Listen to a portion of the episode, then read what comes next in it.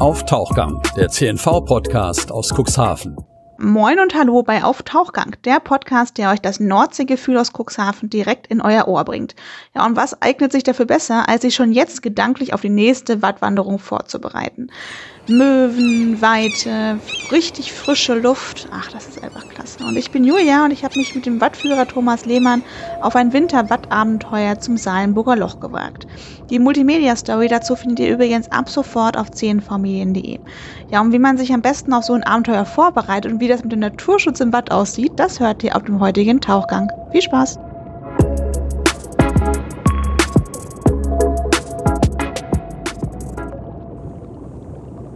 Ja, moin und willkommen zum heutigen Tauchgang-Podcast. Ich habe hier gegenüber von mir den Thomas Lehmann. Ähm, Herr Lehmann, erzählen Sie doch mal, für die Menschen, die Sie noch nicht kennen, wer sind Sie, was machen Sie und warum machen Sie das eigentlich?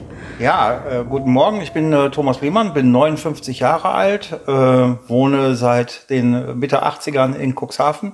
Und ähm, ja, ich bin Wattführer. Ich bringe die Menschen ins Watt. Ich versuche den die Natur im Watt äh, näher zu bringen und äh, sie auch auf eine schöne Reise mitzunehmen hin zur Natur. Das ist äh, etwas, was ich äh, im Sommer fast täglich mache und worüber ich mich auch sehr freue. Wie lange machen Sie das jetzt schon? Also insgesamt mache ich das jetzt sieben Jahre. Äh, am Anfang habe ich immer nur ein bisschen ausgeholfen, weil ich noch beruflich tätig war. Ich war früher bei der Marine äh, in Nordholz als Marineflieger und seit ähm, 2018 habe ich mich dann selbstständig gemacht und mache das mit einem kleinen Team in kleinen Gruppen ähm, hier mittlerweile fast im Sommer täglich. Und Sie haben sich da auch einen Namen überlegt, der so ein bisschen dazu passt. Erzählen Sie ruhig mal. Ja, dadurch, dass wir äh, die Gruppen arg verkleinert haben ähm, und nur mit wenigen, weniger Menschen ins Watt gehen, dann habe ich mir gedacht, da muss man sich Watt gönnen. Und deshalb heißt der Firma, Firmenname eben Gönn dir Watt. Na, denn äh, es ist viel besser und viel einfacher, wenn man im familiären Kreis unterwegs ist, als wenn man äh, so in großen Gruppen mit 30, 40, äh, manchmal sogar 50 Leuten äh, eine Wattführung macht. Ja. Ähm, wir finden das viel schöner und wir kommen natürlich auch mit den Gästen dabei viel besser und näher ins Gespräch. Was interessiert Sie, also was fasziniert Sie vor allem an einem Watt? Warum haben Sie das damals gemacht? Also ich selber äh, habe mich immer im Watt erfreut an der Dynamik, denn jedes Mal war das Watt anders. Das hat immer viel zu tun, auch mit den Wetterbedingungen. Ist es windig, ist es kalt, nass, äh, zeigen sich die Tiere weniger. Wenn die Sonne scheint, kommen die auch alle raus und zeigen sich. Ähm, und es ist immer unterschiedlich. Und ich mag zum Beispiel auch, wenn im Watt der Wind über den Boden fegt und ich schon 200 Meter vorher weiß, wann die Windböe mich erreicht, weil ich ihr ins Gesicht sehen kann. All das sind so Dinge, die äh, etwas zwar mit rau äh, und ungemütlich zu tun haben, aber ich finde es eben rau und herzlich. Schön. Gibt es denn einen Moment, wo Sie sagen, okay, das ist jetzt echt äh, ein Moment gewesen, der hat sich bei mir eingeprägt? Eingeprägt, ja. Das sind natürlich meistens immer die Momente, wo es auch mal ein bisschen brenzliger wird. Ne? Also wir mussten doch die eine oder andere Tour schon mal abbrechen, weil einfach der Wind äh, draußen auf dem Weg zur Seehundsbank so zugenommen hat, dass wir äh, um den Rückweg fürchten mussten. Ähm, aber im Großen und Ganzen, alle Momente sind äh, immer sicherlich, es gibt immer Touren, die sind, wenn man vier Wochen warmes Wetter hat, dann ist am, in der vierten Woche der Tag ist äh, ähnlich wie der andere. Glücklicherweise aber verschiebt sich natürlich auch immer die Tidenzeit und so muss man mal in Herrgotts Frühe los und mal ist man erst spät am Abend zurück. Und seit äh, letztem Jahr haben wir auch unsere Sundowner-Touren, wo wir dann mit den Gästen, wenn wir wieder zurück sind von der Tour, oben am Strand noch ein schönes Glas Sekt trinken und dem Sonnenuntergang zuschauen. Also ähm, es ist sehr, sehr facettenreich im Watt. Man, man, muss sich auch genau überlegen, wann man diese Tour machen möchte. Der Frühaufsteher sieht ein ganz anderes Watt als der Spätheimkehrer sozusagen. Schön. Ähm, Sie sind ja natürlich dann beruflich sehr viel im Watt. Gehen Sie ja noch privat ins Watt? Und gibt es da auch Momente, wo Sie sagen, okay, das hat sich, äh, Sie haben gerade schon so ein bisschen von, von dieser Dynamik und von dem Wind und der Sonne und den ganzen Elementen, die praktisch zusammenspielen, so ein bisschen erzählt. Ähm, man hat ja auch wirklich die totale Ruhe da draußen. Ähm, haben Sie da auch Momente, wo Sie sagen, okay, das äh, deswegen mache ich das jetzt? Also es, gibt immer wieder ja was zu entdecken. Ähm, die privaten Touren sind aber eher begrenzt. Und zwar. Sie privat als Person. Ja, äh, ja. ich sag mal, die privaten Touren als Person, die mhm. sind eher begrenzt. Ähm, die passieren meistens im Frühjahr. Ja. Hintergrund ist, dass wir dann natürlich auch ganz gerne uns das Watt mal angucken, damit wir auch gute Wege finden. Und das machen wir in Erkundungstouren, entweder mit einem kleinen Kreis von Freunden, mal mhm. mit anderen Wattführern gemeinschaftlich oder auch gerne mit meiner Familie wo wir dann mal zu den Seehundsbänken rausgehen, da sind wir eben nur zu dritt. Und das ist äh, natürlich schön. Und ich gucke mir dann auch so ein bisschen die Priele an, wie die sich im Winter verändert haben, damit wir dann auch wissen, wo ist es ein bisschen flacher und seichter, wenn es da mal ein bisschen hohe Prilstände gibt. Ist man immer ganz froh, wenn man dann nicht das Wasser bis über die Hüfte bekommt, ne, äh, gerade wenn die Temperatur noch nicht so angenehm ist, dass man das ja. als Baden empfindet.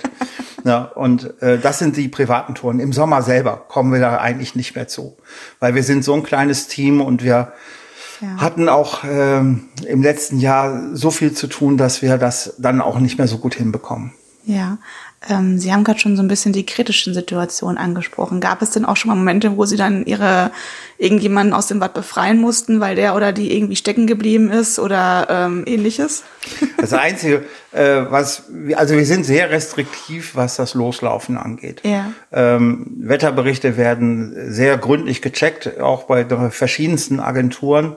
Und sobald wir eine Gewitterwarnung erhalten, ist äh, die Tour bereits Geschichte. Ja. ja. wir gehen bei einer Gewitterwarnung, auch wenn sie vage äh, plus minus eine Stunde vor voraus ist, gehen wir eigentlich nicht mehr raus. Ja, äh, das ist auch ein hoher Sicherheitsaspekt auch für die Gäste. Gewitter im Watt ist sehr, sehr unangenehm. Man, es ist beängstigend. Mhm. Ja. Und aus diesem Grunde äh, können wir das nicht machen. In der Hinsicht haben wir selten Situationen erlebt. Gut, vor langer Zeit, ganz noch äh, im, zum Ende meiner Ausbildung, äh, bin ich mal nach Neuwerk gelaufen und habe kurz hinter der Rettungsbarke 7, das ist so zwei Kilometer vor Neuwerk, drei Aha. Kilometer vor Neuwerk, äh, da kam dann so eine Windwalze mit Windstärke 11. ja. Und da werde ich nie vergessen, hatte ich eine ältere Dame und da ja. musste ich die an die Schulter fassen und nehmen. Okay und eng bei mir behalten, weil ich Angst hatte, dass sie mit dem Wind oh. äh, unsere Gruppe so ansonsten verlieren würde. Und dann habe ich so so ein bisschen gegen den Wind gesteuert. Ja. Äh, äh, nachher kamen dann die die Neuwerker und äh, mit dem Trecker und dem Anhänger und wir haben alle unsere Gäste auf den Anhänger gesetzt und sie dann ähm, auf Neuwerk abgeliefert. ja, äh, das sind also, aber diese Situationen sind sehr sehr selten. Ja, viele laufen ja auch eher im Sommer oder im Frühling, wenn man eben auch mal barfuß laufen kann oder ähm, eben so ein bisschen das ähm, eher in kurzer Hose oder ähnliches. Und ähm, aber wir haben ja nun mal jetzt auch Winter. Ähm, warum sollte man denn auch ruhig mal im Winter ins Watt gehen? Was sieht man da, was man vielleicht im Sommer nicht sieht? Erstmal äh, ist es im Winter ähm, grundsätzlich ein bisschen eindrucksvoller, deshalb weil man nichts sieht. Ähm, ist jetzt ein bisschen komisch gesagt, ja. aber dadurch, dass die Menschenfülle nicht da ist, ja. ne, ist man im Watt meistens für sich allein. Also mhm. man ist äh, nicht zwischen äh, der fünf Gruppen irgendwo unterwegs und man hat bis zum Horizont eigentlich, äh, wenn man nur ein paar Meter weiter geht, äh, weiter rausgeht, keine anderen Menschen mehr. Zum anderen ist es eben die Natur, die Stille, die Vögel, die nach wie vor ja auch noch da sind und sich auch ein bisschen weiter trauen Richtung, ähm, Richtung Strand, ja. äh, was sie normalerweise im, im Sommer, also gerade so Knutz, äh, Alpenstrandläufer, die wird man im Sommer, wenn die ganzen Menschenmassen da sind, eher selten sehen. Wir reden jetzt nicht von der Möwe, die gerne Eis frisst. Glauben Sie mir, die Möwe frisst genauso gerne auch äh, am Priel äh, ja. andere Sandklaffmuscheln und da sind auch die mehr anzutreffen. Das ist also nicht so, wie alle denken, dass immer alle Möwen sich äh, auf zum Strand machen, um ja. äh, die Piraterie äh, von Eis oder Schnitten oder alles Mögliche, was die Gäste dabei haben, anzustrengen. Nein, das machen sie eigentlich nicht. ähm, was genau geschieht denn eigentlich im Winter unter unseren Füßen? Ja, die Vegetation ähm, ist natürlich kleiner und ähm, die, mhm. die Lebhaftigkeit der Tiere ist natürlich auch geringer. Viele Tiere haben uns verlassen ähm, im Herbst, sobald die Temperaturen zurückgehen, ähm, verlegen die Tiere ähm, ihr Areal oftmals auch in die Nordsee selber, wo sie nicht einfrieren können. Mhm. Herzmuscheln äh, und andere Schnecken sind durchaus natürlich äh, durch Frost gefährdet, gerade strandnah. Und deshalb ähm, müssen sie äh, sich dann verändern. Die kommen dann im Frühjahr wieder, wenn sie merken, dass das Wasser, was nach äh, der Ebbe zurückkommt, wärmer ist als das, wo sie gerade leben. Dann machen sie sich wieder auf den Weg und kommen wieder zurück zu uns. Ja, in der Hinsicht, also wir ähm, werden da wenig Wattwürmer äh, ausgraben, was wir mittlerweile so oder so nicht mehr so gerne machen. Nachdem wir ja im letzten Sommer hm, sehr viel Tod äh, von Wattwürmern und äh, Muscheln erlebt haben, ja. sind wir da jetzt auch ein bisschen zurückhaltender geworden. Ähm, wir haben gute Schaubilder dabei, so dass wir jedem gerne klar machen, wie das äh, läuft. Aber oftmals ist es auch natürlich so, wenn man die Forke und man kann die niemals hundertprozentig äh, sicher ansetzen, falsch ansetzt und den Wattwurm hochhebt, kann er dabei auch zerreißen, weil er ja. natürlich auch sehr lang ist. Und deshalb versuchen wir, ähm, das auch mal äh, jetzt ohne äh, Ausgraben zu schaffen. Äh, mhm. Zumal es immer ziemlich viel Stress für so einen Wattwurm ist, sich wieder einzugraben. Ja. Wird es denn das Watt, so wie es jetzt, wie wir es jetzt kennen hier, vor allem auch bei Cuxhaven und Nordsee, wird es das in 50 Jahren noch geben, wie wir es kennen? Ich befürchte, so in dieser Form nein. Mhm. Na, ähm, mal abgesehen davon, dass das Watt eine grundsätzlich eigene Dynamik hat. Aber was wir äh, in den letzten Jahren erleben an äh, Veränderungen, das ist schon so immens, dass ich glaube, dass es in 50 Jahren das so nicht mehr geben wird. Äh, wir haben eben Fischsorten, die kaltes Wasser lieben. Äh, wir, die Temperaturen nehmen immer weiter zu. Und ich glaube, dass es da auch zu Verschiebungen kommen wird, äh, was die Fischkultur angeht in unseren Gewässern. Ich will nicht gerade behaupten, dass wir eine Heimat mehr für Doraden werden, aber ein bisschen in diese Richtung wird schon gehen. Für die ja. Menschen, die nicht wissen, was Doraden sind, mögen Sie es einmal erklären, bitte? Doraden sind Fische, die eigentlich im Mittelmeer oder in südlicheren Gefilden groß werden, weil sie wärmeres Wasser lieben. Also es mhm. hat alles immer ein bisschen mit der Temperatur zu tun. Auch ob die Prile und äh, die anderen Tiere hier so verbleiben, kann ich auch nicht so richtig sagen. Ich hab, war dieses Jahr sehr, sehr bestürzt im August über das große Muschelsterben aufgrund der äh, dauerhaft hohen Temperaturen, die wir im Watt hatten. Wir hatten äh, eben mit den Herzmuscheln ähm, also ich habe mich wirklich erschreckt, als wir durch die Grammershörnbucht geradelt sind und die, die äh, Muschelschalen bis auf dem Radweg lagen, mhm. weil sie da angeschwemmt worden sind. Und auch auf unseren Wegen durchs Watt. Ähm, ich glaube, die Gäste haben wir die Betroffenheit schon anmerken können, dass die Touren jetzt nicht so waren wie sonst. Mhm. Äh, und wir werden dieses Jahr sehen, ob sich das wieder ähm, erholt. Äh, man muss eben wissen, ähm, die äh, Herzmuschel ist die Hauptmuschel äh, im Wattenmeer und Vögel kommen an die gut heran, an die Sandklaffmuschel kommen sie nicht so gut heran. Also wenn denen die Wattmuschel, die ähm, Herzmuschel fehlt, dann fehlt denen auch eine Hauptnahrungsquelle. Ne? Es gibt Stockenten, die eigentlich im Watt nichts verloren haben, sind gar keine Wattvögel mhm. als solche aber die sind offensichtlich dem Kurpark in Cuxhaven entronnen ne, und leben vor Neuwerk und fressen dort Herzmuscheln und die reichlich. Ne. Ja, was kann man denn als Mensch tun oder was können wir gemeinsam als Gemeinschaft, als Menschen tun, um eben unser Watt, unsere Nordsee zu beschützen? Ja, also ich will gar nicht auf die Elbvertiefung und die Verschlickung äh, und die äh, Verklappung von Schlick, Hafenschlick aus äh, Hamburg eingehen. Da äh, diskutieren ja schon sehr, sehr viele andere darüber, wie ursächlich und in welchem Umfang äh, ursächlich ähm, diese Verklappungsmaßnahmen für unser Wattenmeer sind. Mhm. Ähm, wir müssen auf jeden Fall äh, so schnell wie möglich die Erderwärmung meines Erachtens äh, verringern oder in den Griff kriegen oder den Grad der Erderwärmung abmildern. Denn ich glaube, dass gerade die Hitze etwas ist, was unseren Tieren nicht gut bekommt und auch der Pflanzenwelt nicht so bekommt im Watt. Wie lange haben wir denn noch generell Zeit, um das alles umzukehren? Also wir eigentlich haben wir ja erkannt, dass das, was wir industrialisiert gerade tun, nicht mhm. das Richtige ist. Das ist eine, eine Kenntnis, die äh, selbst die größten Widersacher mittlerweile einräumen.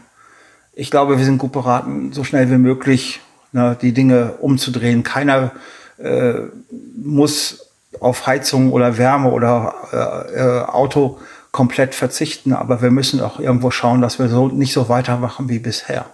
Mhm.